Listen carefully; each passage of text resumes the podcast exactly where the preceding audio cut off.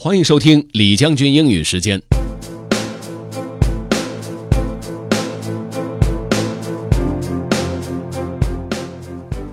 今天和大家分享的这个内容是关于目标和具体步骤的。比如说，你想学好英语，你定下一个目标，我要学好英语。哎，定下这个目标很不错，但是如果没有个具体的步骤，可能实现起来呢就会有困难了。所以呢，不如制定一个具体的步骤。比如说，早晨起来之后，我要练大概一个小时的英语，或者是三十分钟的英语，这样子呢，目标就可以一步一步的实现。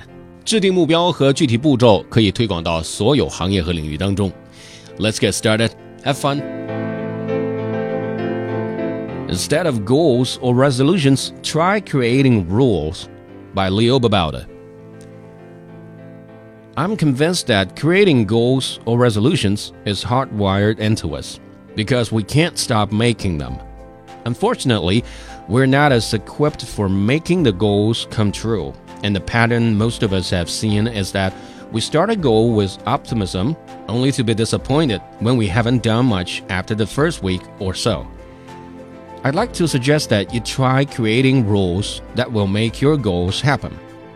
A rule, in this case, is an action you do after a specific event happens, as constantly as you can, which will lead to your goal happening. Some examples for different goals Write a book. When I turn on my computer, I will shut off the browser and all other programs but my text editor and write for 20 minutes learn Spanish. When I drive to and from work, I will listen to my Spanish tapes and practice. Read more. When it's 9:30 p.m., I turn off the computer, get ready for bed and read my book. Run a marathon. When my alarm goes off at 6 a.m., go out and do my run for today or stretch if it's a rest day. Lose weight. 1.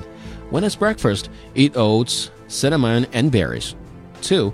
When it's lunch or dinner, eat black beans, brown rice, veggies, salsa, and guacamole. 3. If I'm hungry in between, eat apples, carrots, or plain nuts. 4. Drink only tea or water, except a cup of coffee to start the day. Be more mindful.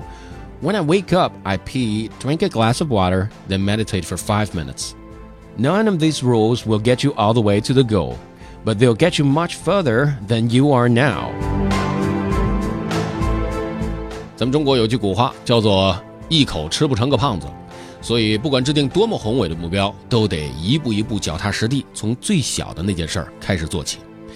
如果您想回听本期节目，可以关注重庆之声的微信公众号“重庆之声”，点击品牌就可以进入李将军英语时间了。另外呢，也可以在喜马拉雅 FM 上搜索“李将军”，就可以找着我了。Okay, that's all for today. Thanks for listening. This is General Lee 李将军，下期见。